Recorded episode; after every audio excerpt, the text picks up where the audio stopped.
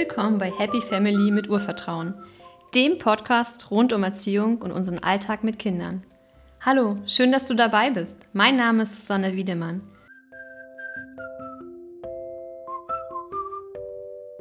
Lass uns bei den Kindern ansetzen und lass uns mit Eltern zusammenarbeiten, damit dieses Wunderwerk, so wie wir es immer nennen, nämlich dieser innere Ernährungskompass, dieses Gespür für Hunger, Sättigung, Appetit und Bekömmlichkeit, dass Kinder das gar nicht erst verlieren.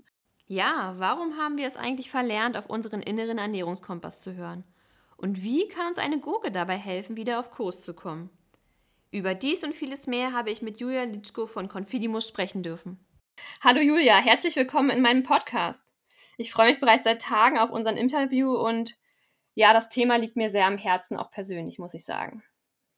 Hallo Susanne, ja, vielen Dank für die Einladung, dass äh, ich heute hier sein darf. Ja, sehr gerne. Magst du dich vielleicht nochmal für meine Zuhörer vorstellen? Ich glaube, alle kenne ich tatsächlich noch nicht. ja, sehr gerne. Also ich bin Julia, ähm, und ich bin eine der Gründerinnen von Confidimus ähm, und habe zusammen mit meiner Partnerin, der Katharina Fante, ein Buch geschrieben zum Thema intuitives Essen äh, mit Kindern oder intuitives Essen in der Familie. Äh, das Buch heißt Dein Kind ist besser als du denkst. Und es dreht sich darum, ähm, und das ist eben auch unser Herzensthema, warum wir Eltern ähm, beim Thema Ernährung den Kindern mehr Vertrauen schenken sollten. Und das ist ja auch äh, ein Aspekt, über den wir heute sprechen. Ja, mich würde tatsächlich wirklich interessieren, wie du zu dem Thema intuitives Essen kamst. Also was war dein Hauptbeweggrund äh, in deiner persönlichen Entwicklung und in deiner Geschichte? Mhm. Ja, also ich hatte, so wie es wahrscheinlich vielen Frauen geht, nach der Geburt meines Sohnes das Gefühl, dass ich mich jetzt körperlich optimieren muss. ähm, wenn man ein Kind zur Welt gebracht hat, dann, das weiß, weiß jede Mama, der Körper verändert sich ne, und man hat irgendwie so diesen inneren Wunsch, ähm, ja, wieder sozusagen zu der, zu der ursprünglichen Form zurückzukehren. Und ich habe dann äh, fatalerweise ziemlich viele Diäten gemacht und irgendwann festgestellt, ich kann so nicht weitermachen. Ich kann nicht rund um die Uhr verzichten. Ich kann nicht mir jeden Tag Kontrolle auferlegen. Ähm, ich kann auch nicht jeden Tag eine Stunde Sport in meinen Alltag einbauen. Ja, ich brauche irgendwie einen anderen Weg. Und auf der Suche nach diesem anderen Weg bin ich selbst auf das intuitive Essen gekommen, das bei Erwachsenen ja inzwischen ja, ich will schon fast sagen, zu einem Trend geworden ist, ne? Weil es ganz viele Menschen gibt, die so wie ich feststellen, ich kann so nicht weitermachen, ich möchte nicht ewig mich kontrollieren beim Essen, ja. mich zügeln beim Essen. Ähm, und ja, die quasi, und so ging es mir dann auch, wieder lernen möchten, mit ihrem Körper zusammenzuarbeiten, auf Hunger und Sättigung zu achten. Und ähm, um es kurz zu machen, also ich habe mich dann mit diesem Thema beschäftigt und habe auch für, eine, für ein Unternehmen gearbeitet, eine kurze Zeit, das sich mit diesem Thema beschäftigt und habe dort eben die Katharina kennengelernt. Und wir sind dann beide aus unterschiedlichen Gründen aus diesem Unternehmen dann ausgeschieden und haben aber gesagt, hey, das intuitive Essen, das ist irgendwie so ein tolles Thema. Ähm, und das ist natürlich auch super, dass Menschen wieder lernen, mit ihrem Körper irgendwie in Verbindung zu sein. Aber müssen wir nicht eigentlich damit bei den Kindern ansetzen mit diesem Thema? Weil Kinder, die kommen zur Welt und die können das ja. Ne? Das Baby, das spürt Hunger, wenn es zur Welt kommt, ganz intuitiv. Und natürlich sucht es die Brust der Mutter und das Baby trinkt und spürt irgendwann seine Sättigung. Und wenn es satt ist, dann vertraut es darauf, völlig intuitiv und natürlich, und dreht den Kopf von der Brust der Mutter weg. Und es ist ja, und das wissen viele Mütter, unmöglich quasi ein gesund geborenes Baby dann weiter zu füttern oder zu stillen, wenn es satt ist. Ja. Das heißt, wenn ein Kind zur Welt kommt, trägt es ganz klare biologische Sensoren in sich, die ihm anzeigen, wie viel Nahrung es braucht und wann es satt ist. Und ähm, wenn die Kinder dann älter werden, spüren sie ja, so wie wir Erwachsene auch, äh, Bekömmlichkeit. Sie spüren Appetit auf bestimmte Dinge. Sie spüren aber auch, wenn ihnen Dinge nicht so gut bekommen. Ne?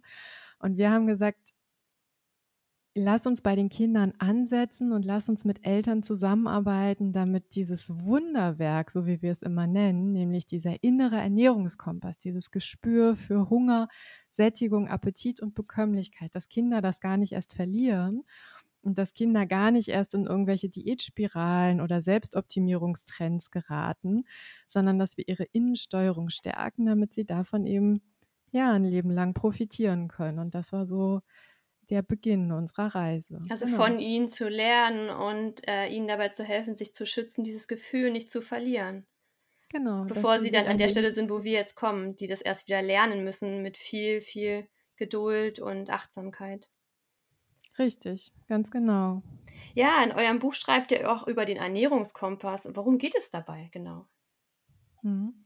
Ja, der innere Ernährungskompass meint eigentlich genau diese vier Bereiche, die ich schon genannt habe, nämlich Hunger, Sättigung, Appetit und Bekömmlichkeit. Ne? Das heißt, wir bringen ja ganz viel mit. Unser Körper leistet im Punkt der Ernährung schon ganz viel für uns.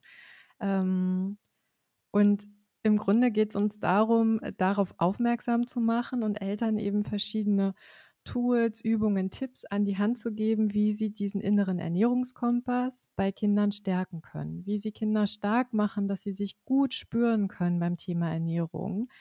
Ähm, und ja, also es geht uns im Grunde im Kern darum, diesen inneren Ernährungskompass zu schützen von all den Einflussfaktoren, die ihn aus dem Gleichgewicht bringen, nämlich zum Beispiel ein hoher Gesundheitsfokus oder emotionales Essen aber auch beispielsweise so Belohnungs- und Bestrafungsmechanismen, die mit Essen verknüpft sind. Ne? Ja, das wäre meine nächste Frage gewesen, warum wir es tatsächlich verlehrt haben, auf diese, auf dieses Gefühl zu hören. Also das, ähm, also schon mhm. der Einfluss von außen vor allen Dingen. Mhm. Genau, also da gibt es, und das sehen wir ja, einen ganz starken Einfluss, weil das Thema Ernährung ist ja in unserer Gesellschaft ganz stark ja rational gesteuert. Ne? Also es gibt die Ernährungspyramide, ähm, die uns vorschreibt, wovon wir viel essen sollen. Ähm, es gibt den Nutri-Score, der uns jetzt im Supermarkt sagt, welches Lebensmittel gesund ist und welches nicht. Ja. Ähm, es gibt so Ernährungsregeln wie fünf Portionen Obst und Gemüse pro Tag sollen es sein. Ja. Und all diese Dinge setzen Eltern natürlich häufig unter Zugzwang. Ganz klar, wenn ich ein Kind habe, das vielleicht nicht gerne Obst und Gemüse isst und ich aber im Hinterkopf habe, fünf Portionen sollten es pro Tag schon sein, dann versuche ich natürlich als Mutter mein Kind irgendwie dazu zu bewegen, mehr Obst und Gemüse zu essen. Aus Sorge wahrscheinlich, das Kind irgendwie Klar. nicht wertvolle Nährstoffe zu, ja, zu bekommen. Ja, klar. Also ich glaube, da steckt bei niemandem irgendwie ein böser Wille dahinter, sondern ganz oft handeln Eltern da aus einer Sorge heraus, mein Kind ist nicht gut versorgt. Ne?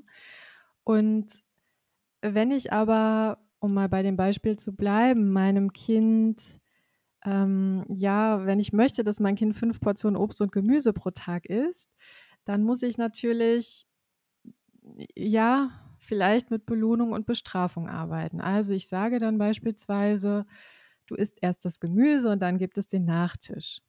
Ja. Ähm, was dann aber passiert, und darüber klären wir auch sehr detailliert in unserem Buch auf, ist, dass wenn ich natürlich dem Kind sage, du musst erst das Gemüse essen, dann ist aus der Kinderperspektive dieses Gemüse erstmal so mit Druck und Zwang assoziiert. Das ist etwas, was die Kinder essen müssen. Ja. Während der Nachtisch sagen wir mal, das ist jetzt eine süße Nachspeise wie ein Pudding, natürlich total aufgewertet wird in der Gunst der Kinder, weil der schmeckt lecker und den haben sie sich dann ja auch irgendwie verdient, weil sie vorher das Gemüse gegessen haben. Was aber natürlich passiert ist, dass in der, also was die Haltung der Kinder angeht, das Gemüse eher abgewertet wird, ja. Ähm, das heißt, die Kinder entwickeln dagegen so eine innere Ablehnung im Laufe der Zeit und auch wenn sie irgendwann mal Lust auf Gemüse haben, bleibt sozusagen diese innere Ablehnung, oh, das ist was, was ich immer essen musste. So. Und das heißt, das ist jetzt mal ein Beispiel, wo man ganz klar sieht, dass wir da Kindern eher langfristig die Lust nehmen auf Gesundes oder auf Gemüse, ne? indem wir das mit so einem Druck irgendwie, indem die Kinder das mit so einem Druck verknüpfen Und fürs intuitive Essen ist es aber ganz wichtig, dass wir Lebensmittel möglichst neutral ansehen. Ja, also Mhm. dass wir das eine nicht höher werten als das andere. Und deswegen finde ich, zeigt dieses Beispiel ganz gut, warum jetzt solche Belohnungs- oder Bestrafungsmechanismen als ein Beispiel von vielen eben hinderlich sind, wenn es darum geht, dass Kinder ja mit einem intakten inneren Ernährungskompass aufwachsen. Ja, auch dieses Verdienen müssen spielt ja damit rein, ne? dass man immer noch das Gefühl hat, auch äh, wenn man erwachsen ist, also ich kenne das persönlich, dass man das auch merkt, wenn man sagt, man hat, hat viel geleistet und man kann sich jetzt was verdienen, dass ich mir da selten den Salat nehme, sondern dass ich dann wirklich eher zum Eis oder sch zur Schokolade greife. Ne? Das, äh, Ja, ja, ganz ich habe mir das genau. heute verdient, ich war gut, ich habe was geschafft, was ich vielleicht nicht schaffen konnte an anderen Tagen, ja. Ganz genau. Das ist genau so 'n Muster, was du da ansprichst, was halt in der Kindheit geprägt wird, weil niemand belohnt ja ein Kind mit 'ner Scheibe Gurke, ne? Ja, tatsächlich nicht. und wir trösten ein Kind ja auch nicht mit mit 'ner Tomate, ne? Ähm, sondern wir trösten dann mit Gummibärchen oder mit Schokolade.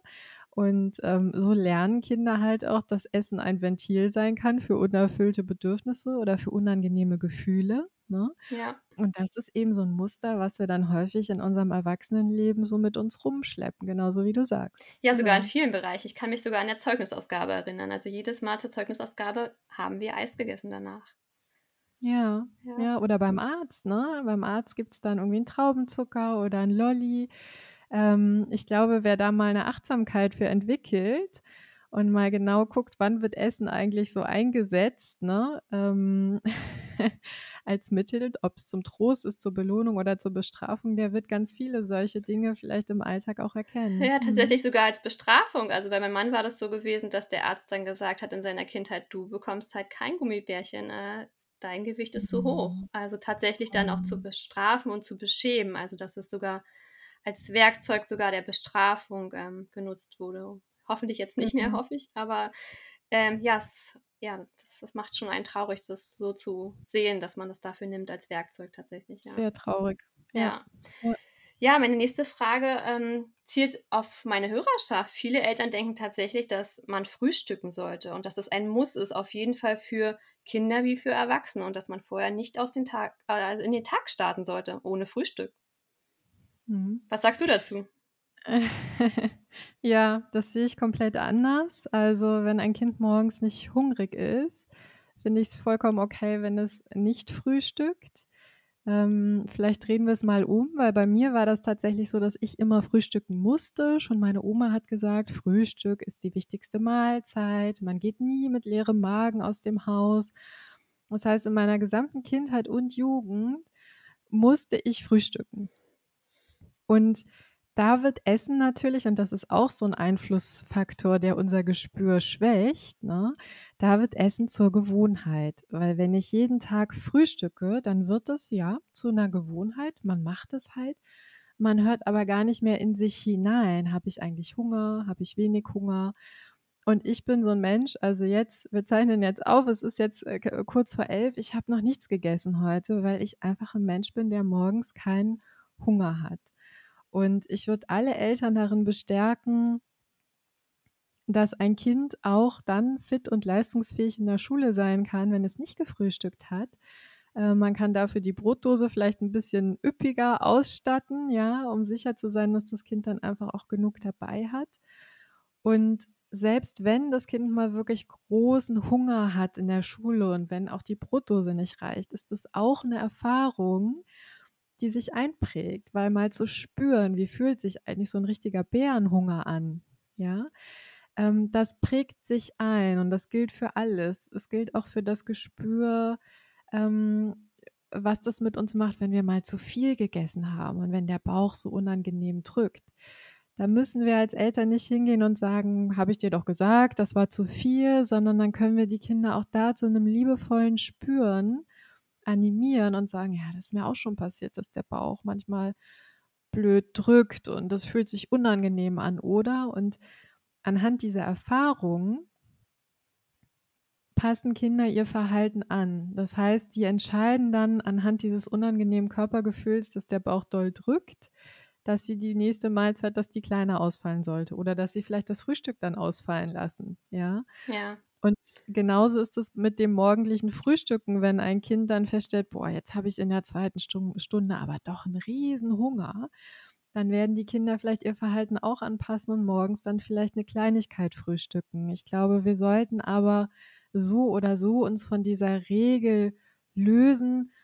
Frühstück ist immer die wichtigste Mahlzeit und es muss gefrühstückt werden weil wir dadurch ja das Körpergespür einfach unterwandern, wenn das über Monate so zur Pflicht wird, dass man frühstücken muss. Ja, vielleicht auch sogar an der Stelle sich als Eltern zu hinterfragen, oder? Und nochmal zu sagen, ja, stimmt, esse ich also aus Gewohnheit tatsächlich gerade Frühstück oder spüre ich wirklich Hunger und dann dem Kind es sogar zu sagen oder zu sagen, nein, eigentlich irgendwie, ich habe gar keinen Hunger, also ich würde jetzt auch nichts essen und dem Kind dann auch sagen, ne? oder wenn man mal zu satt ist, zu sagen, oh, das liegt mir wie ein Stein im Magen. Das nächste Mal äh, höre ich vorher auf, das war jetzt zu viel tatsächlich, vielleicht habe ich zu schnell mhm. gegessen oder so. Das wäre wahrscheinlich auch zu kommunizieren mit den Kindern, oder?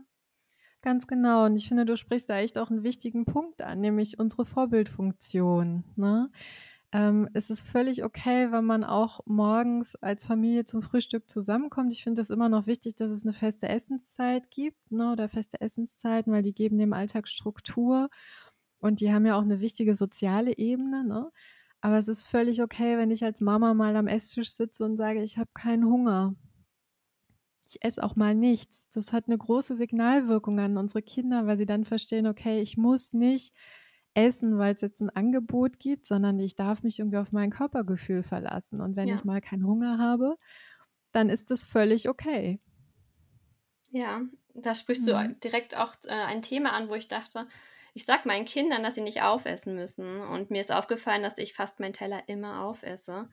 Mhm. Entweder ich treffe die, die Position, aber ich glaube, ich esse eher zu wenig oder zu viel. Und ich glaube tatsächlich, dass ich da auch bei mir anfangen muss und mal was auf dem Teller liegen lassen oder mir noch was nehmen, aber dann vielleicht trotzdem merken, ich bin jetzt satt und ich lasse das auf dem Teller tatsächlich noch liegen und esse es vielleicht nicht aus Anstand jetzt auf.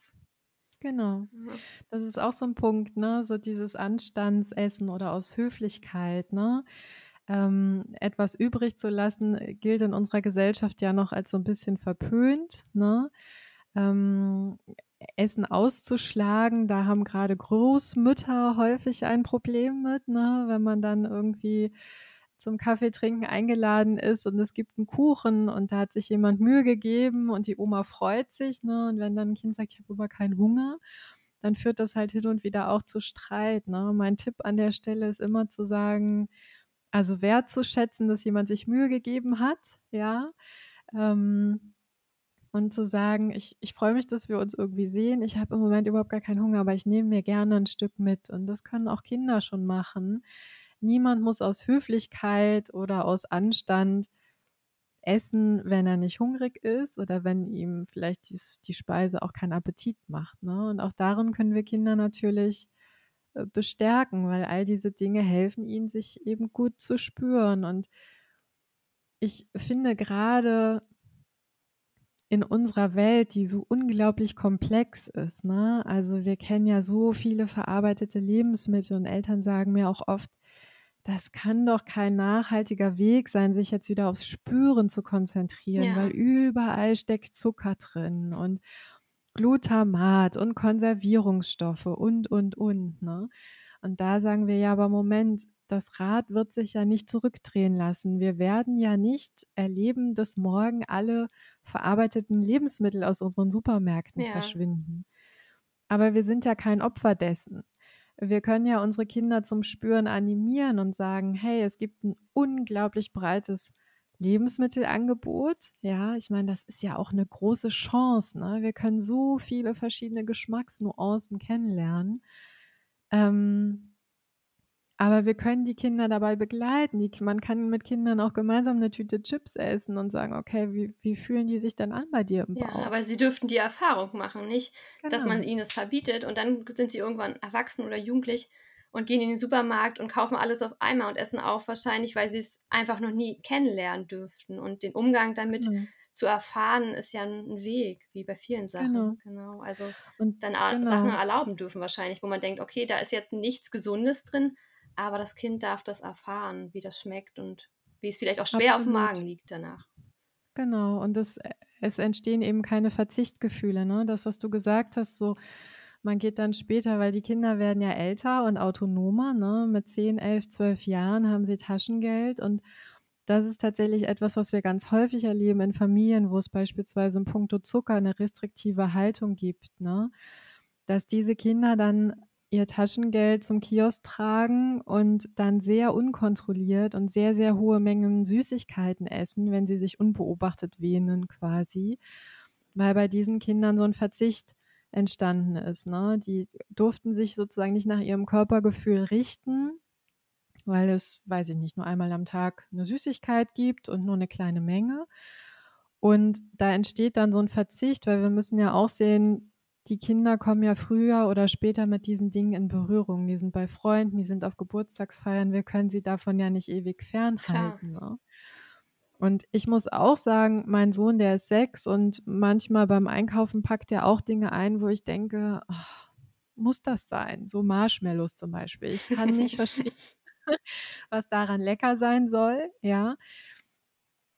Ich würde es auch niemals essen, aber wenn der Wunsch da ist, dann kaufen wir halt auch das mal und ich freue mich dann darüber, dass das dann eben nicht unkontrolliert ist, sondern dass sich so eine Packung dann irgendwie zum Teil über Monate bei uns im Schrank hält und er sich hin und wieder mal eins oder zwei nimmt, ja. Und neulich habe ich sogar ein paar irgendwie noch entsorgt. Also das an der Stelle schon selbst reguliert äh, nach seinem mhm. Geschmack und sein Sättigungsgefühl und sein Appetit darauf. Mhm. Genau. Ich kenne mhm. äh, tatsächlich eine Familie, wo die äh, Mama darauf bestand, dass die Kinder alles probieren. Und das hat sich für mich sehr unangenehm angefühlt, weil ich da gemerkt habe, dass die Kinder so, ein, so eine Körperhaltung angenommen haben, äh, also eine starke Abneigung gezeigt haben und tatsächlich das dann halt gemacht haben, um dem zu gefallen und das halt wirklich zu machen. Und da habe ich mir oft gefragt, ob es nicht vielleicht sogar reicht, dass die Kinder das einfach mal anfassen und riechen und dass es ja auch den Appetit anregen kann und eine Vielfalt bieten kann, ohne es tatsächlich zu essen, weil wir Erwachsene essen ja auch nicht alles. Wir haben ja auch Abneigungen Sachen gegenüber. Also stimmst du mir mhm. wahrscheinlich überein, dass man dann nicht dem Kind dazu zwingen sollte, irgendwas zu probieren. Ne? Absolut. Also ich finde, ähm, dass Probieren längst nicht mehr Pflicht sein sollte. Ähm, und genauso wie du sagst, dass es häufig schon reicht, mit den Kindern bewusst mal Lebensmittel anzuschauen, die anfassen zu lassen quasi und bewusst daran zu riechen. Unser Körper ist ja klug ähm, und er ist auf Überleben programmiert. Das müssen wir uns immer wieder vor Augen halten. Das heißt, unser Körper hat ja überhaupt gar kein Interesse daran, dass wir den ganzen Tag irgendwie Dinge zu uns nehmen, die uns körperlich schaden könnten. Das heißt, unsere Antennen sind so fein ausgebildet, dass wir oft schon am Geruch erkennen, ist es etwas, was mir gut bekommt, was mir schmecken könnte oder nicht. Ja, als Beispiel sage ich immer gerne, wenn wir uns jetzt treffen würden und ich würde dir eine exotische Frucht mitbringen, die du noch nie gesehen hast und überhaupt nicht weißt, was das ist, ne, dann würdest du ja auch nicht direkt hingehen und dir einen riesen Löffel davon nehmen und es einfach sofort irgendwie essen, sondern du würdest sie erstmal anschauen, du würdest daran riechen und dann entscheiden, esse ich das oder nicht. Ähm, der Thomas Frankenbach, das ist ein Experte auf dem Gebiet der somatischen Intelligenz, mit dem habe ich kürzlich ein Interview geführt äh, für unseren Podcast und der hat gesagt, ja, Essen ist eigentlich etwas noch intimeres als Sexualität, weil wir nehmen etwas auf in unseren Körper. Das geht in unseren Stoffwechsel hinein, ja. Es verlässt unseren Körper auch wieder aber gerade deswegen sollten wir niemals ein Kind zwingen, etwas zu essen. Ich finde es immer gut zu sagen, komm, riech doch mal dran.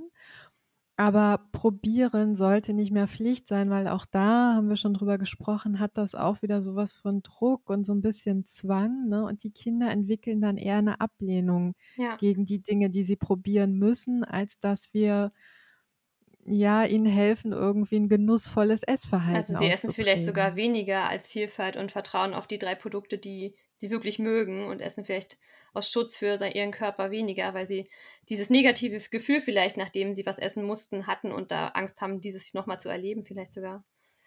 Ja, also Vertrauen haben in dem, was unsere Kinder essen wollen und auch von den Mengen. Ähm, das ist ja sehr unterschiedlich. Jedes Kind bedarf ja auch in einer Entwicklungszeit andere Mengen und andere Sachen. Also ich erinnere mich an meiner Tochter, die, ähm, ich glaube, da war sie so zweieinhalb oder fast drei in einem Winter. Den Bedarf nach Fett sehr viel hatte. Also sie wollte wirklich unheimlich mhm. viel Butter essen und das auch pur. Und da kam erstmal mir eine ganz starke Abneigung, weil ich dieses, diese Menge an Fett, die sie tatsächlich dort aß, das fand ich sehr unangenehm und habe das mhm. hinterfragt, mhm. warum das so intensiv ist und hatte dann so an Winter gedacht und Entwicklung und ihr ist kalt und sie braucht Fett und äh, sie entwickelt sich gerade und habe das, ja, ich sag mal gesagt, ertragen tatsächlich, weil das wirklich unangenehm war für mich. Aber habe da mhm. auch vertraut, dass sie das jetzt aus irgendeinem Grund zu sich nehmen möchte und dass sie da, sie hat es auch mit Genuss gegessen, da war keine Abneigung und wollte ihr das auch nicht verbieten und durch meinen negativen Blick sie da anekeln, sage ich mal, und habe sie da mhm. dann wirklich machen lassen. Und das war wirklich, wirklich ein Monat oder so, wo sie echt viel Butter aß. Und das hat dann wieder abgenommen. Aber es war für mich dieses, diesen, ja, dieses Beispiel äh, werde ich nie vergessen, weil das war wirklich sehr viel und sehr intensiv. Und das war der erste Kontakt, wo ich ja loslassen musste und das auch mal richtig gemacht habe. Und äh, ja. Mhm. Ja, spannend, wie du das so berichtest, ne? Weil manchmal sind die Essgewohnheiten der Kinder für uns tatsächlich schwer, schwer zu ertragen, ne? Ich finde, du hast an der Stelle aber alles richtig gemacht, indem du losgelassen hast, ne? Und indem du vertraut hast auf das, was ihr Körper ihr signalisiert, ne? Aber es fiel mir schwer, ähm, muss ich dazu sagen. Also es war, glaube ich. Es war ein Schritt dann zu sagen, ich lasse jetzt. Ne? Dass man das doch nochmal mhm. dazu sagt, dass dieses äh, Loslassen halt auch ein Weg ist und dass es auch unangenehm sich anfühlen wird und trotzdem man sich Gedanken macht, ist es jetzt nicht zu viel Fett, aber dann darauf vertraut, dass das Kind das Richtige entscheiden wird für sich und für den Körper. Ja, ja, absolut. Loslassen ist nicht leicht. Und das sehen wir auch in unseren Coachings. Weißt du, jeder bringt ja auch eigene Muster und Prägungen mit, ne? Ähm, wir haben ja auch in unserer Kindheit bestimmte Dinge verinnerlicht, die wir für wahrhaftig halten. Ja, also ähm, Kinder müssen viel Gemüse essen oder wir als Eltern sind verantwortlich, dass die Kinder sich ausgewogen ernähren. Ne? Also es gibt ganz, ganz, ganz viele Glaubenssätze rund um das Thema Ernährung. Und das braucht von Eltern schon, ja, auch Zeit und Geduld und auch eine gewisse Reflexion, um das Schritt für Schritt aufzulösen. Ne? Es ja. ist nicht so, dass wir einen Schalter umlegen und sagen, okay, ich bin jetzt voll und ganz im Vertrauen. Das mag es auch geben, aber ich glaube, das ist die Ausnahme. Ja. Ähm, ja, aber es lohnt sich. Auf jeden Fall, es betrifft ja auch vielen ähm, tatsächlich Themen, auch wenn man halt an Gefühle denkt, dass wir auch alle vielleicht in unserer Kindheit dieses Gefühle ähm, zeigen, benennen und ähm, ja, die Eltern haben es getragen, nicht dürften und auch da ist es ja ein Prozess und ein Weg, das erst zu erlernen und seine eigenen Glaubenssätze dort tatsächlich ähm, so ein bisschen aufzulösen und zu hinterfragen, ja. Ich hätte jetzt ja. noch mal eine Frage, wann wir tatsächlich bei unseren Kindern das Essen regulieren müssen und was unter emotionalen Essen man verstehen kann. Mhm. Ganz wichtiger Punkt, denn ähm, uns wird halt häufig vorgeworfen, dass wir so einen Ansatz vertreten im Sinne von, ja, lasst mal die Kinder machen, die wissen schon, was gut ist. Ne? Ähm, unser Ansatz ist nicht laissez-faire, sondern wir sagen ganz klar, wir stehen für eine vielfältige Ernährungsweise, also ein vielfältiges Angebot, das möchte ich vorausschicken, ist unglaublich wichtig, ne, dass die Kinder Vielfalt kennenlernen und dass sie die Möglichkeit haben, viele verschiedene Dinge zu probieren. Denn was ein Kind nicht auf dem Esstisch gesehen hat oder noch nie gerochen hat, darauf kann der Körper natürlich auch keinen kein Appetit signalisieren. Ne? Also sind wir wieder bei ja, einem Teil des inneren Ernährungskompasses. Ne? Wir müssen Dinge kennenlernen. Ähm, nicht zwangsläufig probieren, also essen, sondern riechen, sehen, Dinge ja also sozusagen kennenlernen oder ein Angebot kennenlernen, damit wir unsere, unseren Appetit quasi schulen und ausprägen. Ne? Ähm, trotzdem gibt es Situationen, in denen Eltern auch Nein sagen sollten. Ähm, und zwar ist das immer dann, wenn wir das Gefühl haben, dass unsere Kinder nicht aus einem körperlichen Hunger heraus essen. Äh, essen wird ganz oft zum Ventil für unangenehme Gefühle, für unerfüllte Bedürfnisse. Ähm, Essen spendet Trost, haben wir schon drüber gesprochen, ne? ist manchmal etwa ein Muster, das wir selbst prägen, wenn wir das auf geschürfte Knie mit Schokolade heilen wollen quasi oder die Tränen trocknen wollen mit Schokolade. Ähm, Essen, ja, wird dann sozusagen, wenn wir diese Muster verinnerlichen, zu so einem Ventil. Und das kann natürlich sich problematisch auswirken, auch auf das Gewicht eines Kindes. Ne? Aber grundsätzlich, das Thema Bedürfnisorientierung ist bei Eltern ja unglaublich groß. Ne?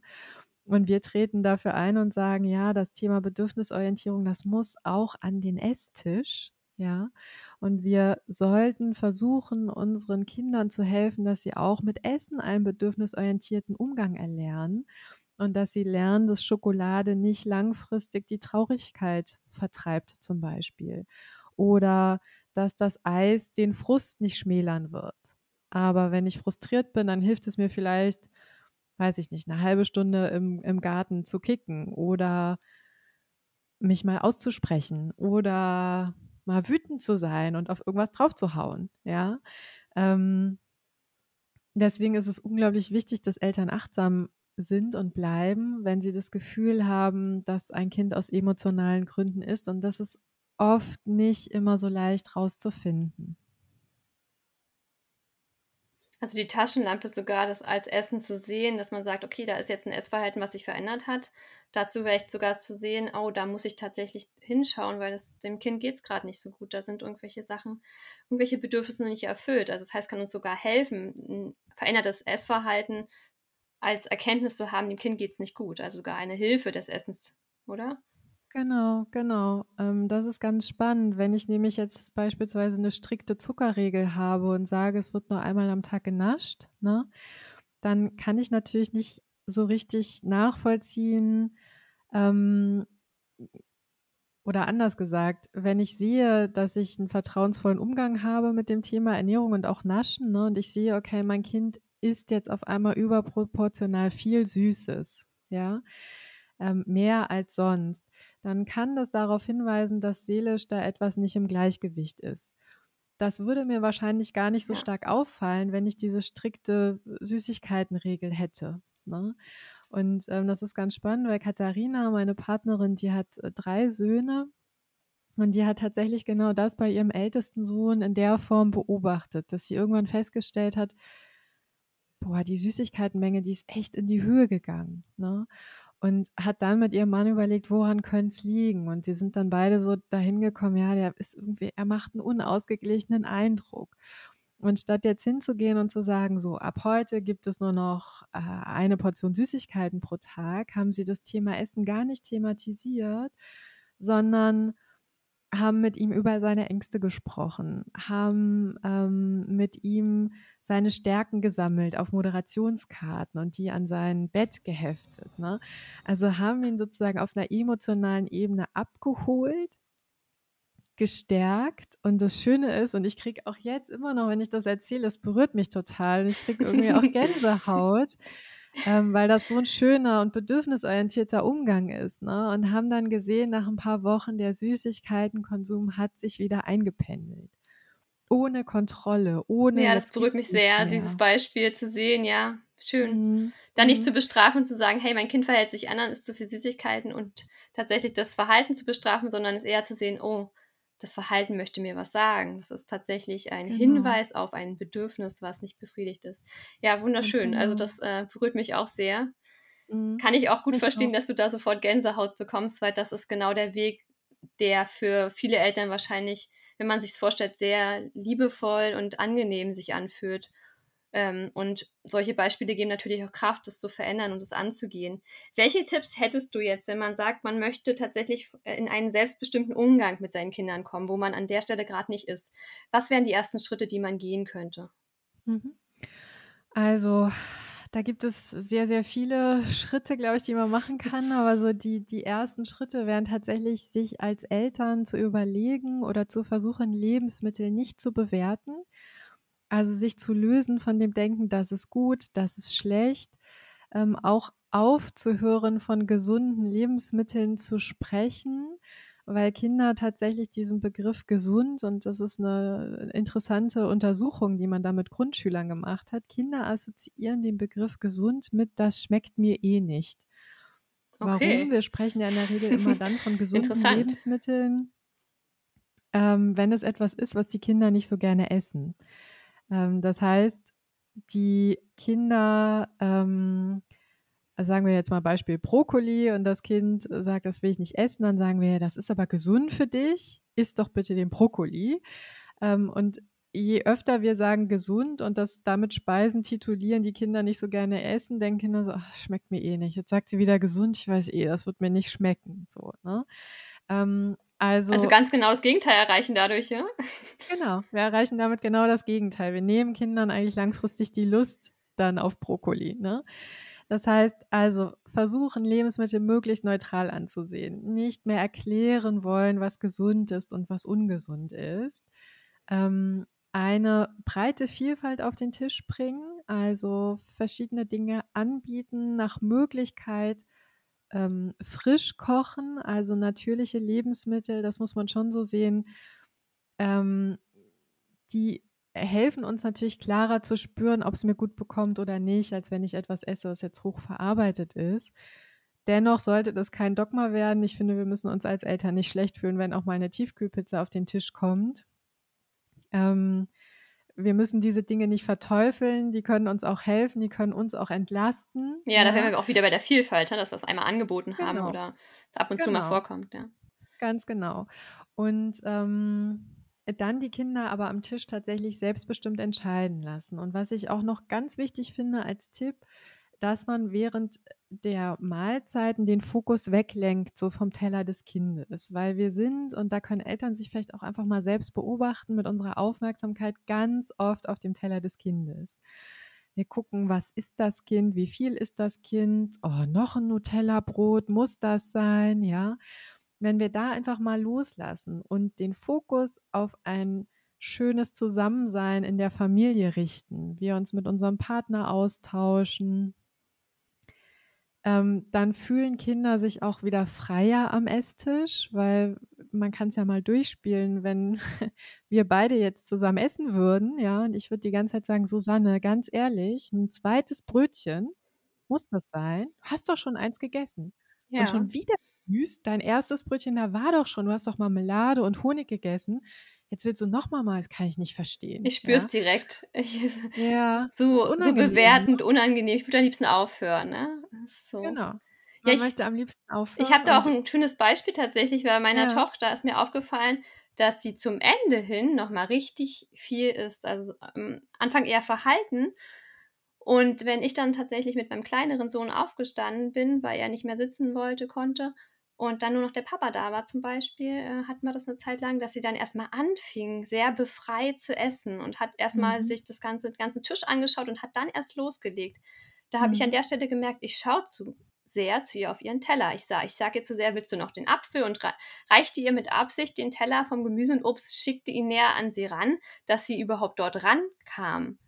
Mhm. Aber tatsächlich hat sie alles im Blick gehabt und sie hat sich dann von allem was genommen als ich weg mhm. war. Das heißt, diese, mhm. diese Druck und diese Macht der Eltern, als da ein Teil von dem Tisch ging, fühlte sich scheinbar so befreit, dass sie dann einfach loslegen konnte. Und das hat mir tatsächlich gezeigt, dass ich da scheinbar sehr viel Druck äh, indirekt ausgeübt habe, obwohl ich es nicht mhm. wollte. Allein durch dieses mhm. Gucken und Teller hinschieben von den meiner Meinung nach gesunden Sachen, was ich zwar nicht gesagt habe, aber durch dieses Teller hinschieben habe ich gesagt, ist mal was davon. Ja, ja, ja. ähm, ja. War das eine sehr interessante Erkenntnis, die ich da gemacht habe. Und, das glaube ich ja. dir. Das ist ein schönes Beispiel, ne? Genau das. Also vielleicht kann man sich auch als Elternteil dann selber da nochmal reflektieren, so in der Situation der Mahlzeit, ne? Sende ich vielleicht auch so unterbewusst durch meine Gesten, durch meine Mimik irgendwie Botschaften, die sich für das Kind einfach unangenehm anfühlen. Und ich habe beispielsweise auch kürzlich mit einer Familie im Coaching gearbeitet und da haben wir festgestellt, dass das Kind, was früher eigentlich so sehr langsam und genussvoll gegessen hat, plötzlich bei den Mahlzeiten angefangen hat, so zu schlingen. Ne? Und die Eltern dachten, was ist denn da los? Weil eigentlich hat unser Kind immer langsam gegessen. Merkwürdig. Und dann sind wir im Coaching tatsächlich auch so darauf gekommen, dass dieses Kind einfach schnellstmöglich aus dieser Mahlzeitensituation ausbrechen wollte. Es wollte sich natürlich satt essen, aber diese Beobachtung und die Kommentare und die Kontrolle, ähm, die müssen sich so unangenehm angefühlt haben, dass das Kind einfach nur schnell essen wollte, um dann schnell den Esstisch wieder verlassen Sie wollte raus aus der Situation genau. und hat dadurch genau. verlernt, genau. ähm, tatsächlich langsam zu essen, achtsam zu essen und auf ihren Sättigungspunkt zu hören. Genau. Ja, das ist schon Genau. Das, was man so unterbewusst tatsächlich dann dem Kind wieder aberlernt, tatsächlich. Ja.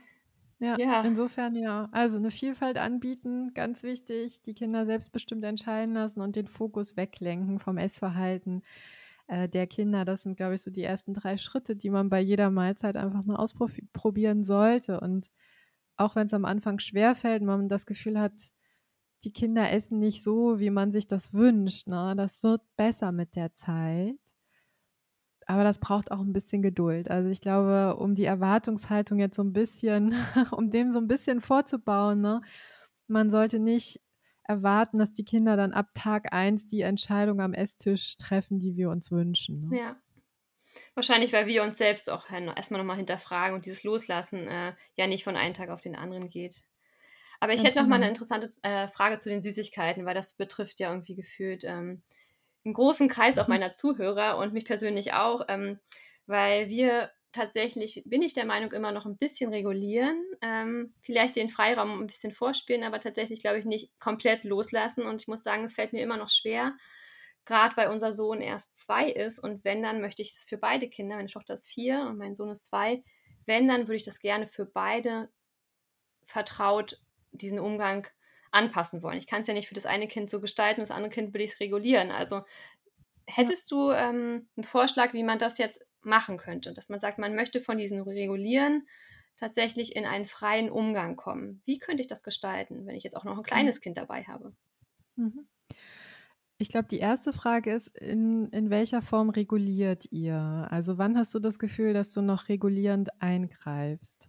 Na, ich mache das schon, was du auch tatsächlich in anderen Podcasts schon angesprochen hast und auch in eurem Buch, dass man hinterfragen muss, ist, ist das Kind aus Langeweile, ähm, ist das Kind traurig, was, wie war der Tag, ähm, ist das jetzt quasi nur ein Ventil oder hat sie mhm. wirklich Lust auf Süßigkeiten? Also das versuche mhm. ich schon Mhm. Aber ähm, ich habe immer noch das Gefühl, dass ich manchmal dann, also wenn ich dann loslasse und ihr das gebe, dass sie dann immer mehr verlangt und mehr verlangt und mehr verlangt und dann nicht weiß, wann, wann Schluss ist. Und dann sage ich tatsächlich, also ich denke, das reicht für heute. Morgen können wir gerne wieder drüber sprechen, aber für heute ist tatsächlich Schluss. Und mhm. dann reguliere ich ja. Ich sage ja hier Stopp und nimm für, mhm. übernehme die Verantwortung. Aber ich weiß nicht mhm. an der Stelle, ob ich tatsächlich noch mehr loslassen könnte und sagen könnte, du isst, wenn du weiter möchtest und du hast noch mehr Bedarf an Süßigkeiten, weil es dir bekommt, hier, gerne, du darfst, was möchtest du haben? Und dann bis zum Ende das zu halten, das schaffe ich tatsächlich aktuell noch nicht. Mhm. Eine Gegenfrage, stellen wir uns vor, deine Tochter würde Apfel essen oder Gurke. Kämst du an den Punkt zu sagen, jetzt reicht es, jetzt ist Schluss? Nein, auf jeden mhm. Fall nicht. Mhm. Was glaubst du, macht das in der Kinderperspektive? Für deine Tochter?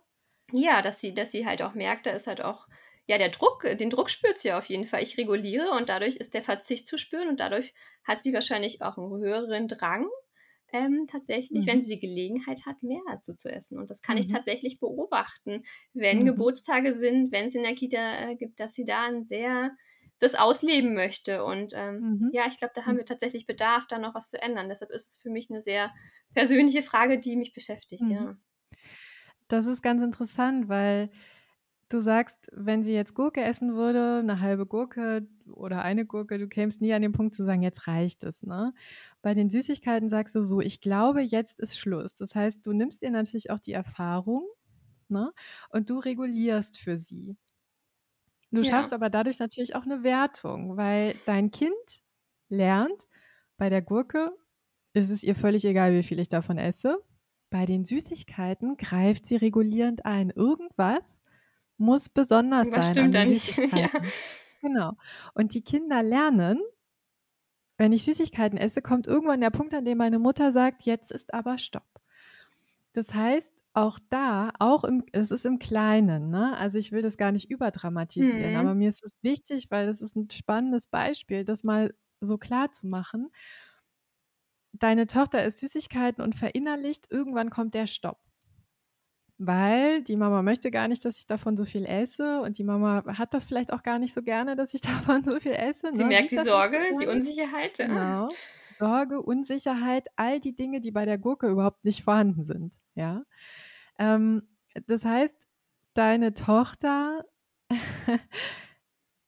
lernt, dass Süßes etwas Besonderes ist Und Mhm. an der Stelle gerät der innere Ernährungskompass aus dem Gleichgewicht, weil sie dann, wenn sie das verinnerlicht, oh, das ist was Besonderes, und irgendwann sagt sie, stopp, ich muss jetzt essen, essen, so viel ich irgendwie kann, essen. Und wahrscheinlich wird sie bei den Süßigkeiten irgendwann auch bewusst ihre Sättigung übergehen, weil sie innerlich damit rechnet, irgendwann kommt der Stopp. Ja. Der, der bei der Gurke nie kommt. Bin Ja. ich bei dir auf jeden Fall. Ich sehe aber keinen Weg, wie ich davon wegkomme. Also Ja, keinen direkten. Ich bin gespannt, was du gleich erzählst. Ja, doch, der Weg ist tatsächlich auch da loszulassen. Mhm. Also sich vorzustellen, das Kind isst jetzt nicht Gummibärchen, sondern Gurke. Weil je mehr unser Fokus davon weggeht, von diesem ich muss jetzt regulieren, ich muss jetzt stoppen, je gelassener wir damit umgehen, umso gelassener gehen auch die Kinder damit um. Und wenn deine Tochter irgendwann lernt, ah ja, okay, das steht ja gar nicht mehr so im Fokus und die Mama sagt auch gar nicht Stopp, sondern ich darf mich auf mich verlassen, Mhm. dann regulieren sie sich auch wieder selbst. Das heißt, beim selbstbestimmten Naschen ähm, ist es immer ganz wichtig, erstmal als Familie zu gucken, wie viel reguliere ich Ja. eigentlich. Deswegen habe ich dir diese Nachfrage gestellt. Wenn ich sehr strikt bin und sehr stark reguliert habe und im Sinne von, also ich habe, ich arbeite gerade mit einer Familie, da war die Regel nachmittags eine Handvoll Süßigkeiten, mehr Mhm. nicht. So. Ja. Dann, wenn das ein Kind ist, das gerne süß ist, dann entsteht da ein riesiger Verzicht. Und diese Kinder müssen diesen Verzicht erstmal nachholen. Und Das sie heißt, müssen nur auf diese Zeit warten am Nachmittag, wann die kommt, obwohl sie vormittags schon Lust hätten vielleicht. Mhm. Genau, genau, genau. Und wenn man das dann aufgibt, diese Regel, dann zeigen die Kinder erstmal so eine Kompensation. Ja, Mhm. das heißt, die schlagen komplett über die Stränge beim Thema Süßigkeit. Da würde ich auch jedem empfehlen, sich da Hilfe zu holen, weil das ist nicht so leicht, das dann irgendwie durchzustehen alleine als Elternteil. Da braucht man, glaube ich, auch ein bisschen Unterstützung einfach bei diesen Okay. in dieser Phase. Ne? Ähm, dieser Verzicht baut sich aber irgendwann ab. Bei manchen Kindern ist es nach zwei Wochen erledigt, bei manchen Kindern dauert es länger. Das ist total individuell. Ne? Und wenn dieser Verzicht abgebaut ist und wir gleichzeitig es schaffen, Lebensmittel neutral anzusehen, dann können die Kinder Schritt für Schritt wieder lernen, mit ihrem Körper da in Verbindung zu stehen, weil sie Hm, dann okay. nicht mehr aus dem Verzicht heraus essen und weil sie dann auch das Gefühl haben, äh, ich darf süßes Essen, wenn mein Körper es mir signalisiert. Auch wenn das bedeutet, dass man mal ein Eis frühstückt. Das war bei uns in den ersten Wochen so, als wir das aufgegeben haben, diese ganzen Zuckerregeln. Mhm. Und ich hatte davon auch sehr viele. Ähm, Ich muss gerade schmunzeln, weil meine Tochter hat mich gestern früh gefragt, ob wir nicht gleich ein Eis essen könnten. Die Sonne scheint schon und ist- ja jetzt schon echt ziemlich warm. ja. Und? Hast du Ja gesagt? Wir hatten keinen Star, aber ich hätte ihr eins gegeben Ah, tatsächlich, ja. okay. Ja, gut. Aber muss ich dann auch das Angebot schaffen? Also ich, ich habe jetzt, muss ich jetzt warten, bis mein warten, bis meine Tochter fragt, ob sie was bekommt, oder soll ich jetzt einfach auch prinzipiell in der Wohnung auch ein- eine Schale mit Süßigkeiten stehen haben, die sie dann einfach, wenn sie Bedarf hat, ohne mich zu fragen, auch mein Sohn mit zwei, dort tatsächlich das zugreifen dürften. Mhm. Also wir empfehlen, die Süßigkeiten jetzt nicht unbedingt so ins Blickfeld irgendwie zu stellen, ne? weil manchmal ist es dann auch so, dass die Kinder aus so einer Gelegenheit raus oder wenn gerade Hm. Leerlauf herrscht, ach, dann kann ich da Langeweile mal so ein bisschen, ne? Genau, Langeweile, das würde man dadurch so ein bisschen fördern. Äh, wir raten, dass man die Süßigkeiten ähm, für die Kinder frei zugänglich in einem Schrank, in der Küche, in einer Kommode, wo auch immer aufbewahrt, dass die Kinder wissen, da sind die Süßigkeiten, da gibt es etwas.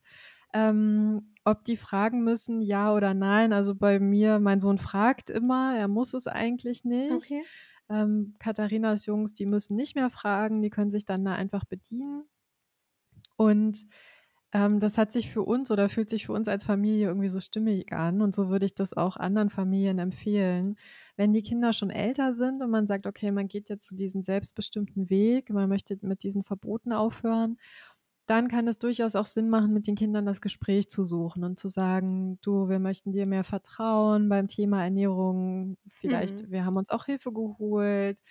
Ähm, und es gibt jetzt diese Verbote nicht mehr. Du darfst jetzt essen, ich mische mich nicht mehr ein. So. Ab welchem Alter würdest du das machen? Vielleicht so ab sechs oder älter? Mhm. Ja. Mhm. Also so ab 5, 6 Mhm. ähm, sehen wir, dass das schon ganz gut funktioniert. Ne? Was ich ganz wichtig finde, ist, dass man vorher als Elternteil sich einig ist, dass man, also dass beide Elternteile dass diesen Ansatz grundsätzlich Mhm.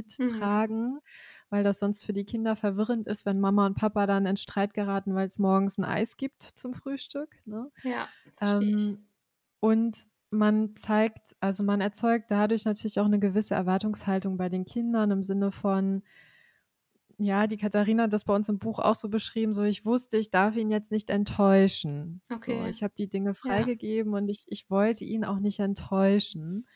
Und äh, deswegen finde ich es wichtig, dass man da irgendwie so eine Klarheit hat als Eltern, bevor man das Gespräch sucht zu den Kindern ähm, damit man nicht Gefahr läuft, dass man nach zwei Wochen an dem Punkt ist, an dem man denkt, okay, wir müssen jetzt wieder Regeln ja. einführen, weil das wäre für die Kinder natürlich echt fatal. Ne? Klar. Ja, das hilft nicht. Bei, bei der nächsten Aktion sind sie wieder unsicher und haben kein Vertrauen zu den Eltern, weil sie, sie machen es ja wieder nicht, genau.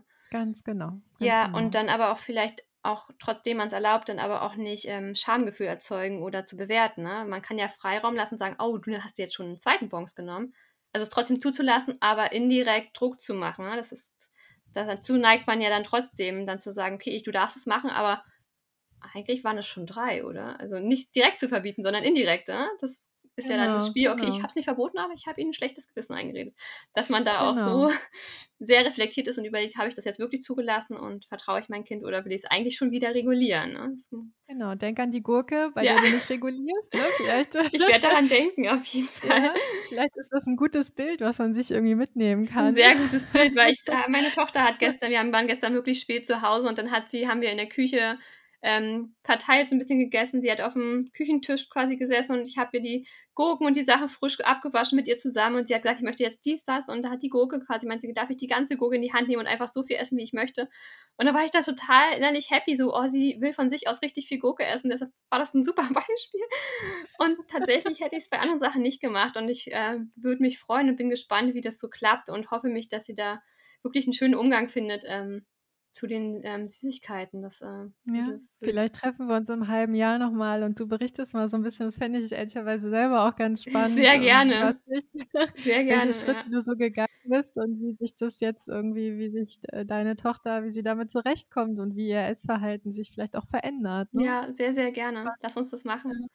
Ja. Ja, sehr, sehr wertvolle Impulse. Also äh, ich bin sehr freudig und freue mich über die ganzen ja, Impulse und auch dieses Bestätigung, was ich so schon gefühlt habe und hoffe, dass jetzt viele Zuhörer da neue Impulse bekommen und ähm, auch das Vertrauen ihren Kindern und sich selbst gegenüber ähm, da freier zu sein und ihren Körper zu vertrauen und ähm, ja. da auch wieder vielleicht eine sehr schöne Entspannung in den Alltag reinkommt, dass der das Essen kein Kampf ist, sondern ja ein Genuss und auch eine schöne eine schöne Zeit zusammen zu sein, ohne dass irgendjemand eigentlich wieder raus will aus der Situation und ja so einen Krampf hat mhm. am Essenstisch.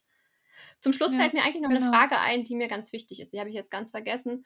Wenn ich das alles so zu Hause schaffe, so einen Rahmen, so eine Vertrautheit, kenne ich das persönlich, dass ich, wenn ich dann im Umfeld mit meinen Großeltern oder bei anderen zu Besuch sind, dass anderen tatsächlich sehr bewertend wären und dann sagen zum Beispiel, dein Kind hat aber richtig gut gegessen, das schlag, schlägt ja hier richtig zu und der isst ja auch viel Gemüse und auch Fleisch, der isst ja von allem. Und ah, die, deine Tochter hat ja gar kein Gemüse gegessen, also nimmst du jetzt noch mal ein paar Kartoffeln oder Karotten? Das wäre schon gut. Also ich habe dir, ich habe ja so viel gemacht, das muss ja irgendwie weggegessen werden, dass da ganz viel Druck bei mir entsteht und ich weiß gar nicht, wo ich anfangen soll oder was ich sagen soll. Und es kränkt mich selbst so sehr, weil ich das Kind dann tatsächlich am liebsten einfach trösten würde, weil die dann gerade so viel Druck bekommen. Und ich weiß manchmal gar nicht, was ich dann sagen soll. Also hast du da mhm. vielleicht noch einen Tipp, wie man dann, sage ich mal, mit anderen darüber spricht und dann sagen kann, ja, mein Kind weiß ganz gut, ob sie darauf Lust hat und vielleicht mag sie gerade keine Kartoffeln essen. Wie könnte man das gestalten? Mhm. Also ich finde, das, was du eben gesagt hast, das trifft es schon ganz gut zu sagen, also wir vertrauen unserem Kind. Es wäre schön, wenn ihr da auch Vertrauen hättet. Sie nimmt sich, was sie braucht und wir würden uns freuen, wenn ihr einfach am Esstisch das Essverhalten nicht kommentiert ähm, weil wir das Gefühl haben, das erzeugt irgendwie Druck und wir finden, das gehört einfach zum Essen nicht dazu. Das sollte kein Thema sein, das irgendwie mit Druck, Vorwürfen und Stress belastet ist, sondern das soll irgendwie Genuss sein, das soll Freude sein. So, ne? Ja. Also ich finde, man kann sich da schon sehr klar auch positionieren. Ich finde, es ist okay, wenn es bei Großeltern auch andere Regeln gibt, mhm. ne? Beim Essen. Also ich finde es wichtig, dass wir als Eltern da äh, uns überlegen, was sind so die drei wichtigsten Regeln, die uns wirklich am Herzen liegen, ja. Ähm, und dass wir dann einfach darum bitten oder um Unterstützung bitten, dass eben beispielsweise das Kind nicht den Teller leer essen muss Mhm. oder das nicht mit Süßigkeiten irgendwie belohnt oder bestraft wird. Ja, also was sind so die drei unverrückbaren Dinge irgendwie für uns Eltern? Ähm, dass man die einmal definiert und dann mit den Großeltern beispielsweise ins Gespräch geht und sagt, ähm, das ist uns wirklich wichtig, es wäre schön, wenn ihr darauf achten könntet. Ja. Ne? Das ist so, eine, so, eine, so ein Kompromissweg, finde ich. Ne? Wir können Großeltern nicht sozusagen all unsere Regeln irgendwie überstülpen, aber wir können uns überlegen, was ist für uns wirklich wichtig und da an den Stellen um Unterstützung bitten. Ähm, was ich aber noch dazu sagen möchte, ist, dass ich es ganz wichtig finde, dass Dritte, egal ob es die Großeltern sind oder die Tante oder wer auch immer, keine körperbezogenen Kommentare machen. Ähm, das ist etwas, was in unserer Gesellschaft total salonfähig ist. Und das sehen wir echt mit großer Sorge, weil Kinder ganz schnell dann verinnerlichen, ich bin nicht okay, so wie ich bin. Also sie sind zu dünn oder zu dick oder schau mal, du musst noch mehr essen oder so, guck mal, wie genau. dünn du bist da. Also die Dinge, genau, okay. du, genau, du bist ja ganz schön dünn oder auch du musst ein bisschen aufpassen. Oder auch vergleichen, schau mal deinen Bruder an neben dir, der sieht auch viel gesünder aus als du. Genau, ja, genau. Okay.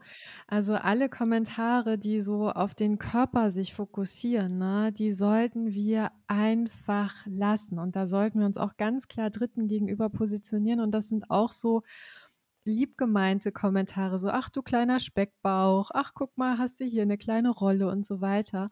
Ähm, wenn ein Kind immer wieder hört, ich habe einen Speckbauch, dann verinnerlicht ist das so. Oder wenn ein ja. Kind immer wieder hört, ich bin eine Bohnenstange, ach du Bohnenstange, ich spüre ja nur Haut und Knochen hier, ähm, dann verinnerlichen die Kinder, ich bin nicht gut, mein Körper ist nicht gut und das führt natürlich dazu, dass sie dann auch ihr Essverhalten hinterfragen. Ja, und, und vielleicht wieder ins emotionale Essen kommen. Ich bin nicht richtig so, genau. wie ich bin. Ne?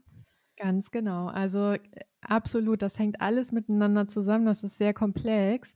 Das ja, kann ins emotionale Essen führen. Genau. Ich bin nicht gut so, wie ich bin. Ich ertränke jetzt irgendwie meine Traurigkeit in Essen. Ne? Ähm, das kann aber auch dazu führen, gerade bei Jugendlichen, dass die dann anfangen, Diäten zu machen, ähm, und da beginnt oft echt ein Leidensweg und so ein Teufelskreis. Und wir sollten Kinder nie irgendwie, auch nicht im positiven Sinne, ach, du siehst ja so hübsch aus, ja. weil auch das Kind, das mit sechs total hübsch und niedlich ist, das verändert sich. Das kriegt irgendwann weibliche Formen und dann ist es ganz häufig so, dass die Kinder merken, okay, ich bin jetzt halt nicht mehr so hübsch und zart und vielleicht sind auch meine schönen Locken weg äh, mein Körper verändert sich, ich möchte das gar nicht, ich möchte dieses hübsche Mädchen bleiben, was ich immer war in den Augen aller.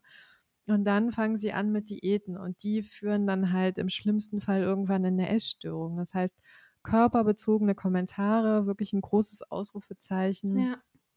sollten wir einfach streichen und uns auch dabei Dritten ganz klar positionieren und sagen, ich möchte nicht, dass der Körper meines Kindes kommentiert wird, egal in welcher Art und Weise. Gutes Statement auf, auf jeden Fall nochmal an der Stelle. Mhm. Ja, dann passt es tatsächlich nochmal ganz gut, dann auch über die aktuelle Zeit der Corona-Zeit zu sprechen, dass auch das ja ein Hinweis ist, dass die Kinder, auch Jugendliche und kleinere Kinder, sich jetzt nicht schlechter ernähren, sondern tatsächlich, dass es ähm, emotionale Sachen sind, die damit reinspielen, wo vielleicht Kinder tatsächlich die Struktur gerade fehlt oder auch Ängste sind, die sie ähm, tatsächlich ins ähm, als Ventil ins Essen nehmen und aber nicht, dass sie jetzt mehr Obst und Gemüse essen müssten, sondern einfach da gesehen werden wollen mit ihren Bedürfnissen, oder? Genau, also in der Corona-Zeit äh, gab es ja viele Berichte von Kinderärzten, die gesagt haben, die Kinder nehmen massiv zu. Ne? Wir haben einen hohen Anstieg gesehen ähm, in Kliniken für Essstörungen, also äh, Bulimie, Magersucht, all diese Dinge, ne, hat sich jetzt in dieser Corona-Zeit, die ja für alle emotional unglaublich belastend war und für Kinder und Jugendliche umso mehr, ne, aufgrund der Schulschließung und so weiter. Ähm, und ja, es ist halt häufig so, wir haben darüber gesprochen, dass Essen dann zu so einem Ventil wird. Ne? Und was uns wirklich massiv ärgert, ist, dass eigentlich dieses ganze Thema des emotionalen Essens in der öffentlichen Debatte kaum stattfindet, sondern die Kinderärzte sagen, ja, die Kinder nehmen massiv zu dann sagen Experten, ja, das liegt am Bewegungsmangel. ähm, und an der unausgewogenen Ernährung. Da kommt wohl überall nur Fertigpizza auf den Tisch und dann ist doch klar, dass die Kinder zunehmen. Aber ein Kind, das körperlich und seelisch im Gleichgewicht ist, ja, und das gut seine Hunger- und Sättigungssignale spürt, das wird auch in so einer Ausnahmesituation, wie wir es jetzt in der Corona-Zeit erlebt haben, nicht massivst zunehmen. Ja. Weil wenn es sich weniger bewegt, hat es weniger Hunger, wird auch weniger essen. Also der Körper reguliert das ja sehr klar. Ne? Ähm, äh, das heißt, da ärgern wir uns schon sehr drüber, dass dieses ganze Thema des emotionalen Essens da öffentlich nicht stattfindet, weil natürlich ist es doch ganz klar, die Situation ist für Kinder emotional total belastend. Ja. Und die Kinder werden aus einer Traurigkeit heraus essen, aus Frust heraus essen, vielleicht auch aus Langeweile heraus essen. Und Ja. ja, das ist kein bedürfnisorientierter Umgang. Nur wir helfen einem Kind, das eine seelische Not hat, nicht, indem wir ihm die Ernährungspyramide erklären. Also ich sage das sehr kurz, sehr Ja. bewusst, so, so kurz ähm, und so verkürzt, weil ich davon fest überzeugt bin. Da müssen wir natürlich auf der emotionalen Ebene ansetzen und die Kinder stärken. Aber wir helfen ihnen nicht, indem wir ihnen irgendwie Ernährungswissen vermitteln wollen. Ja, wir würden es ja mit unserer Freundin auch nicht machen. Wir würden ja auch nicht sagen, okay, ähm, vielleicht sollte ich dir die Ernährungspyramide nochmal zeigen, wenn es dir irgendwie Ja. gerade, du dann schon ein drittes Ja. Eis gegessen hast, sondern man würde sagen, geht es dir eigentlich nicht gut und fehl, fehlt dir vielleicht Genau. soziale Kontakte, fehlt dir vielleicht deine alte Struktur, ähm, bist du so ein Genau. bisschen verloren, hast du Ängste, hast du Angst selbst äh, zu erkranken. Das wäre ja das, Ganz was wir auch genau. als Erwachsene tatsächlich bräuchten. Und das brauchen auch unsere Kinder, ne? nichts anderes. Ganz genau, ganz genau. Ja, danke wirklich dir für diese wertvollen Impulse und dass du da warst. Danke auch für die Energie, die du mit Katharina in das Thema steckst und einen sehr großen Schritt, den ihr bereits gegangen seid. Danke, danke, danke, kann ich nur Mhm. sagen. Und ja, zum Schluss hätte ich noch mal Sehr zwei gerne. äh, Fragen, die ich allen meinen Interviewpartnern stelle. Und zwar, wie würde der Ort aussehen, wo du vollkommen in Balance bist und wo du grenzenlose Energie spürst für neue Ideen? Ja, das kann ich sehr schnell beantworten. Das ist ähm, mit Sicherheit ein kleines Haus in der Bretagne in der Nähe äh, des Atlantischen Ozeans, äh, das ich noch nicht habe, aber das ich äh, hoffentlich in nicht ganz so ferner Zukunft mir leisten kann. Das klingt sehr schön. ja. Und die zweite Frage hat tatsächlich auch mit meinem äh, Podcast-Namen zu tun. Was ist für dich Urvertrauen und was findest, verbindest du damit? Das passt ja tatsächlich wahrscheinlich zu dem Thema, was wir heute hatten. Hm. Ja, das ist natürlich eine sehr globale und komplexe Frage, ne? Ähm, aber ich verbinde damit in erster Linie, obwohl es noch ganz viele andere Aspekte gibt, aber irgendwie Verbundenheit, ne? Also Hm. Verbundenheit mit mir, Verbundenheit ja mit der Welt ähm, und natürlich auch mit meinem Kind, ne? Ähm, und ich gebe auch zu, dass ich da auch immer wieder mit mir oder immer noch an mir arbeite. Ich glaube, das ist auch ein Weg und ein Prozess. Da kommt man wahrscheinlich auch nie so ganz, ganz ans, ans Ende dieses Weges. Das ist aber auch nicht schlimm. Ähm, aber immer wieder so daran zu arbeiten, bin ich verbunden mit mir, mit den Menschen, die mich umgeben und mit der Welt, in der ich lebe, weil es gibt ja auch positive und negative Dinge. Ne? Ähm, und ich finde es immer wichtig, dass man sich nicht so nicht, nicht abgeschnitten fühlt, sondern dass man irgendwie immer verbunden bleibt. Ja. Und ähm, ja, insofern, ich verbinde damit tatsächlich in erster Linie Verbundenheit. Was echt gut passt, Verbundenheit und Vertrauen. Ne? Das äh, passt ja auch tatsächlich zu dem ganzen Thema, was wir hatten, dass wir, wenn wir vertrauen, dann auch eine Bindung haben zu dem Kind und auch zu dem Essen. Ne? Genau. Auch eine entspannte Bindung, die nicht getrennt wird durch dieses Vertrauen in uns selbst und in unseren Kindern, ja. Ja, Vertrauen ist so die Basis ne, für Verbundenheit, weil immer, wenn ich versuche zu regulieren, einzugreifen, bei mir selbst, da kommen wir wieder zum Anfang unseres Gesprächs, ne, so ich muss mich jetzt kontrollieren und muss jetzt genau tracken, wie viele Dinge ich esse und Ja. wie viele Kalorien.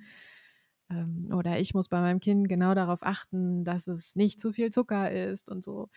Klingt Das nicht nach Spaß, da will ich nicht hin. Das schafft keine Basis für Verbundenheit, ne? Ja. Und auch keine Leichtigkeit. Also ich finde tatsächlich, Mhm. was mein Gefühl ist, das Erste ist tatsächlich, äh, was ich so erlebt habe durch dieses vertraute Essen.